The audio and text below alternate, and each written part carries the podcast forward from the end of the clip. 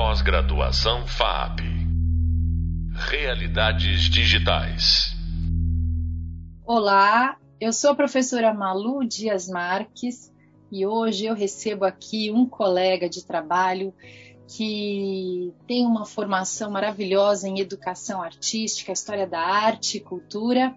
Ele trabalhou em centenas de comerciais para televisão, nos anos 80, nos anos 90, que a gente chama assim a década de ouro da propaganda, né? E ele, além de ser professor colega, ele é o diretor do departamento de audiovisual na TRE Comunicação, que é a Dino Design Center. Eu estou falando do Carlinhos Vicente. Como vai, Carlinhos? Tudo jóia? Ei, Malu, tudo bom? Grande companheira também de vizinhas de sala, né? Lá na, quando a gente está dando aula. Tudo jóia, tudo bom. Prazer estar aqui com você, fazer mais um podcast aqui. o prazer é todo nosso, sabe, Carlinhos? Porque fazia tempo que eu queria ter esse papo com você sobre uh, o timing e o spacing na animação, principalmente na animação tradicional, que é onde a área em que você se dedica mais, mas assim, como que isso pode se estender para os outros estilos de animação, se é possível, se não é possível. Então, talvez seja uma boa a gente começar assim, fale o que, que é o timing e depois o que, que é o spacing, como que a gente pensa isso durante a animação. É muito interessante esse tema, Malu. Eu costumo falar. Bom, primeiro, primeiro eu vou dizer que eu considero o timing um, um dos fundamentos mais importantes né, na animação. O, e o primeiro que o animador deve se preocupar e se, e, e se concentrar né, em, em buscar, na busca mesmo, compreender, porque isso aí vai dar uma base né, de, para vários outros fundamentos que ele vai desenvolver durante a carreira dele. Então, eu, eu costumo dizer que, que é difícil, que não é fácil, que ca, cada animador tem o seu timing dentro de você, né? E precisa buscar. Como que, que você consegue entender o timing e, e buscar o seu timing, né? Primeiro, assim, o timing, ele é né, o, o, entendimento do tempo, a compreensão de fazer você contar uma história dentro do tempo. Eu acho que isso resume bastante né, o que é o timing. E o animador tem que saber fazer isso, tem que saber encaixar aquela história naquele tempo de alguma maneira. Então, é, uma forma interessante de entender, primeiro, eu acho assistir bastante desenhos de outros animadores, né? se possível trabalhar com outros animadores, intervalando, que é uma coisa que hoje é, é um pouco mais difícil de, de acontecer por causa do avanço tecnológico, né? Os animadores ficam no, no seu computador fazendo a ação inteira. Eu acho mais difícil existir a tarefa do animador hoje, então, a não ser no, no 2D, no, no tradigital, né? O tradigital já favorece isso é, animação em papel, se algum projeto mais artesanal, conforme algumas, alguns animadores ainda fazem. Por exemplo, a Rosana Urbs, ela adora trabalhar no papel. O Ale Abreu também adora trabalhar no papel. Então, se você tiver a oportunidade de intervalar para esses animadores, eu acho que é um, um exercício muito bacana para entender o timing né, e, e desses animadores e buscar o seu timing. Perceber assim, olha, peraí, é, é, entre um keyframe e outro ele colocou tantos intervalos, por que, que ele fez isso? É, acho que isso é, faz o animador entender o que, que é o timing. E para resumir, então, a pergunta que você fez é assim: o que, que é o timing? O, o timing é aquele tempo da ação, né? o tempo da ação, o tempo de contar a história. Basicamente é isso. Acho que eu respondi a sua pergunta, não sei. Não. Carlinhos, isso que você falou tem tudo a ver e até me faz pensar um pouco assim: é, se existe, se dá para a gente pensar que existe um timing mais genérico, esse que é o de contar a história, que é assim, o que, que ele fez durante aquela cena, né? Ele, ele escorregou na casca de banana, ele deu uma pirueta no ar, mas né, naquela pequena cena, mas também aquele timing microscópico, assim, no, assim, aquele que você vai desenhar entre um keyframe e outro, assim, não sei, não sei se estou sendo clara, mas assim, duas noções de timing, uma mais estendida para compreensão da cena e uma para um pequeno bloco da cena que a gente imagina quanto que tem que durar aquilo, quanto, em quanto tempo ele leva o copo à boca, né? Ah, é, boa, Manu. Agora você me, você me lembrou de, um, de dois aspectos bem importantes. Então, assim, o, o timing é verdade, ele se, re, se resume a, a, esses dois aspectos. É, um é, é, o tempo de, um, de uma história, por exemplo, você tem dois minutos para contar uma história. Isso é um tipo de timing. Ah, essa história, será que essa história dá para contar em dois minutos? Vamos ver, né? Quais são os fatores chaves da história que eu tenho que mostrar. Então, isso é o primeiro timing, que é o que você falou, que é o timing enorme, né? Você, ah, às vezes, assim, você tem uma história lá e fala, não, não consigo, não vai, não vai ser possível contar essa história, ela não vai caber em dois minutos, ela é uma história maior do que isso. Então, isso é um primeiro timing que a gente consegue lendo trabalhando com o roteirista, né, partindo da ideia. Então, isso é, uma, é um exercício interessante. O outro já é esse pequeno que você falou, que é o né, mais, mais detalhado. Aí, assim, aquela ação, né, aquela ação. Quanto tempo tem aquela ação? Por exemplo, dar três passos, né? Quanto tempo você leva para dar três passos? Um, dois, três. Então, aí você pega as posições chaves, né? Aí, aí marca uma, uma, coisa muito importante é fazer o acting, né? O que, que é acting? Acting é você fazer a ação, né?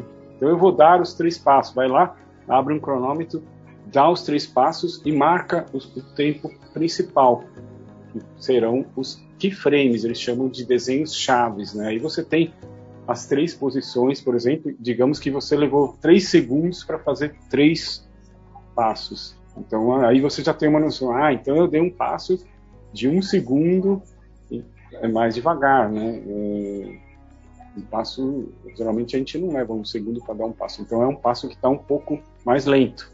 E aí você já sabe que entre aqueles keyframes, se esse passo vai ter que levar um segundo, eu vou ter que fazer pelo menos 12 desenhos, que são os in-betweens.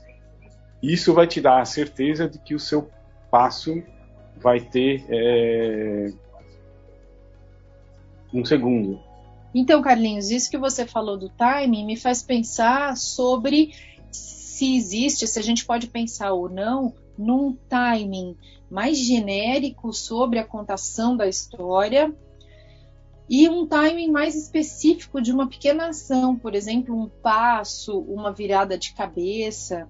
Como que, como que você planeja isso quando você está animando? E quais são as dificuldades que você vê nesse tipo de, de, de trabalho, de planejamento? Sim, muito bom essa pergunta, Malu. É, na verdade, para você achar o timing, né, as, o movimento realmente é, é, a gente tem um, um, primeiro timing que é maior, que é aquele do tempo de contar a história, né? Então, isso é negociado com o roteirista, e aí a, encaixar ah, quanto tempo essa história vai ter, que é um timing grande, e aí é, entra, envolve storyboard, envolve várias outras coisas.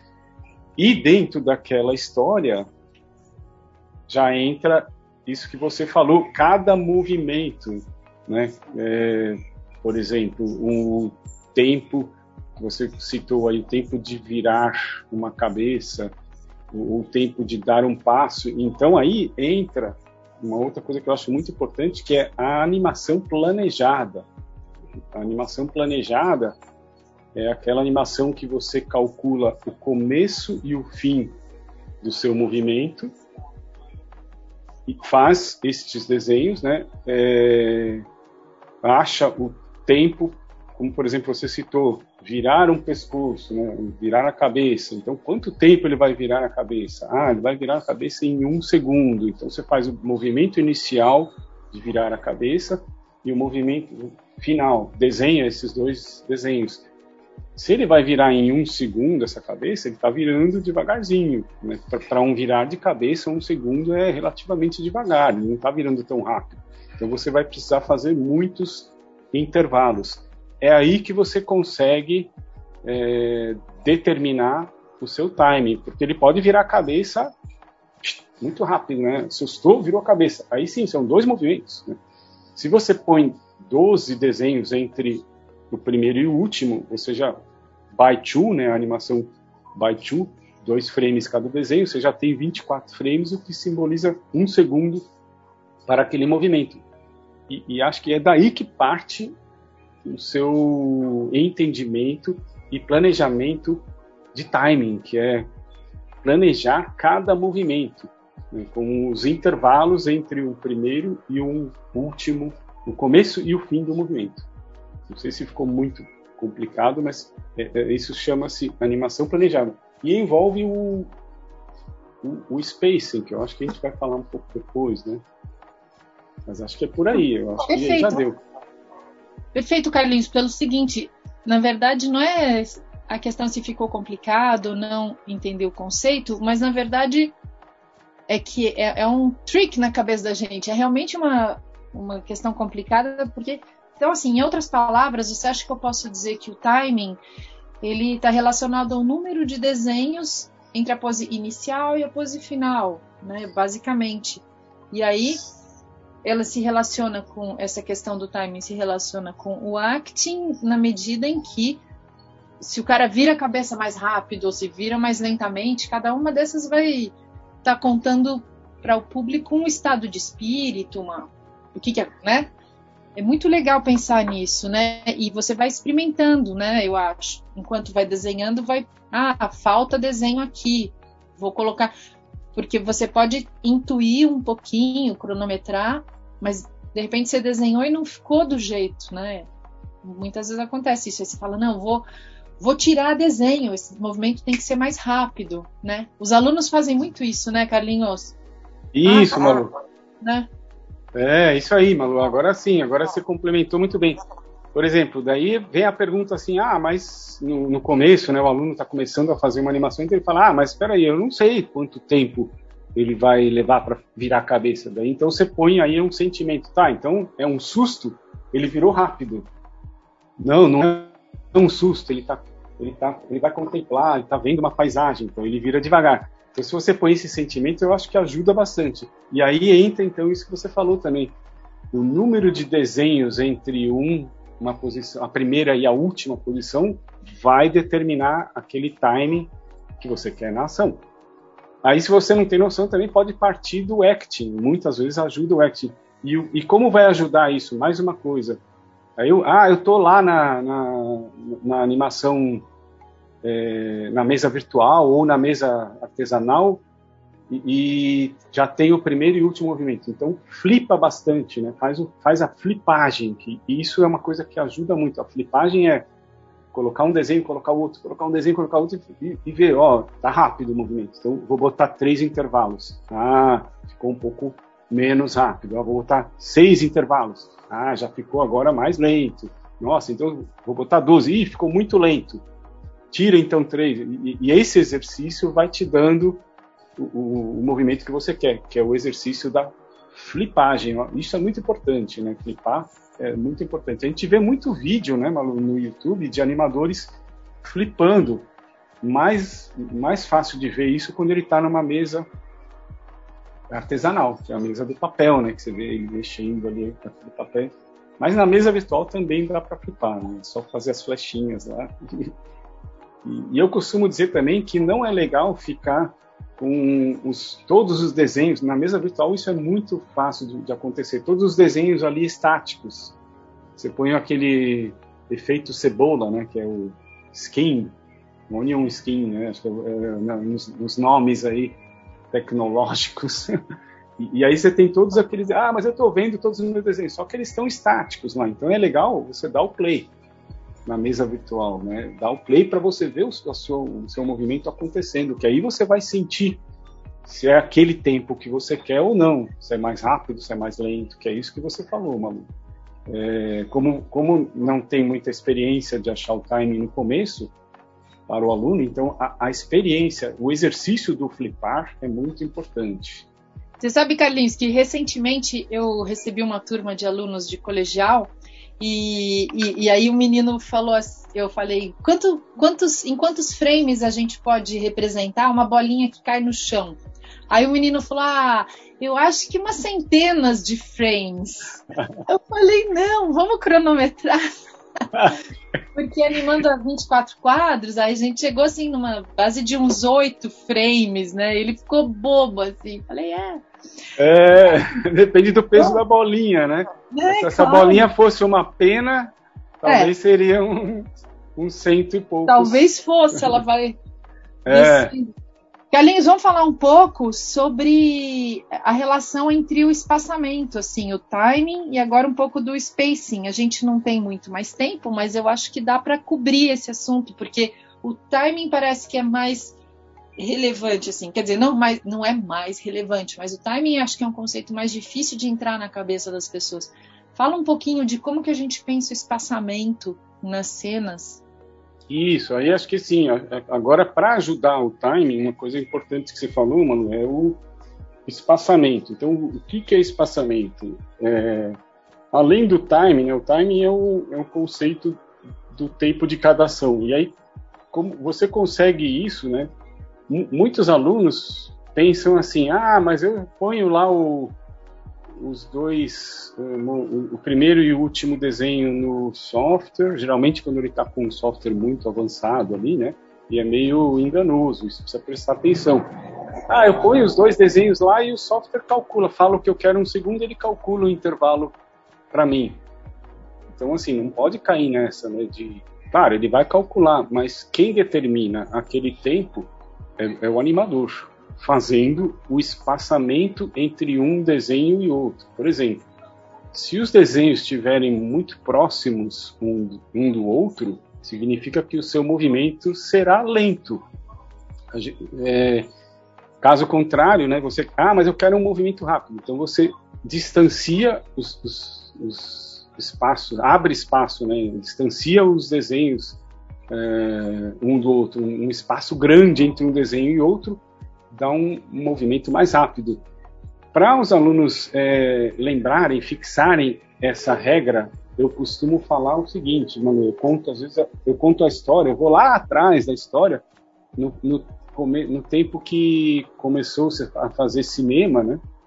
E as máquinas eram manuais, as máquinas de filmadora de cinema eram manuais, então os, os os maquinistas que filmavam não conseguiam controlar o tempo. Então, aquela cena lenta do beijo, ele ficava devagar.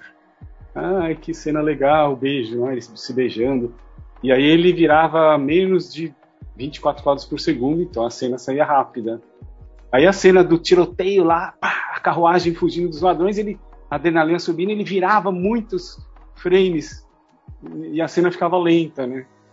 Então eu conto essa história para você guardar. Aí você sabe, pô, então é, captar o espaço pequeno entre um desenho e outro dá uma dá um lento e, e espaço grande entre desenhos é o rápido. Isso acho que é uma dica boa, não é? É, não, é super legal, super.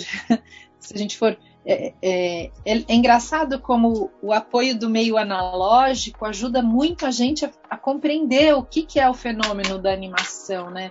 Porque quando eu, a gente já inicia tudo isso no digital, claro, tem a facilidade de, é, de raciocinar, de entender a tecnologia. Mas nada como a gente entender como cinema, né? Eu acho que o cinema é a base de todo esse raciocínio da animação. É assim que eu, que eu sempre penso, assim, quando eu tenho alguma dúvida, né? Eu volto para trás. Mas, Carlinhos, queria te agradecer demais a, a presença, a colaboração porque nada como falar com um, desculpa o termo, com um macaco velho, né? com, com, um velho de guerra aí para para contar quais os truques, o que que você tem que ficar atento quando vai animar, né? Claro que poderíamos falar muito mais coisa, mas o tempo é escasso. Você quer fazer alguma consideração final, Carlinhos? Ah, acho que é basicamente isso, né, Malu? É, o, a dica para o animador que está começando é observar outros animadores, né? E principalmente esses animadores da era clássica e flipar bastante, né? Não, não fique escravo, como você disse, assim, a gente costuma ficar muito escravo da tecnologia e é legal pensar o contrário. Use a tecnologia a seu favor. Os softwares estão aí para nos ajudar a animar, mas acho que o mais importante é você a compreender bastante seu timing né, e analisar bastante é, animações de desses animadores clássicos que são os, os macaco velho, como você falou aqui, pegaram o tempo analógico, né, que dá uma base muito boa. Foi bem falado isso aí. Acho que era isso. Acho que era isso, basicamente, Malu. Muito obrigada, Carlinhos. Você que além de animador é também ilustrador, trabalha com outras mídias, mas traz para a gente todo esse conteúdo importante aí da animação clássica. É, a gente ouviu aqui esse bate-papo super bacana com Carlinhos e aguarde os nossos outros podcasts sobre desenho animado e animação tradicional. Até lá! Pós-graduação FAP. Realidades digitais.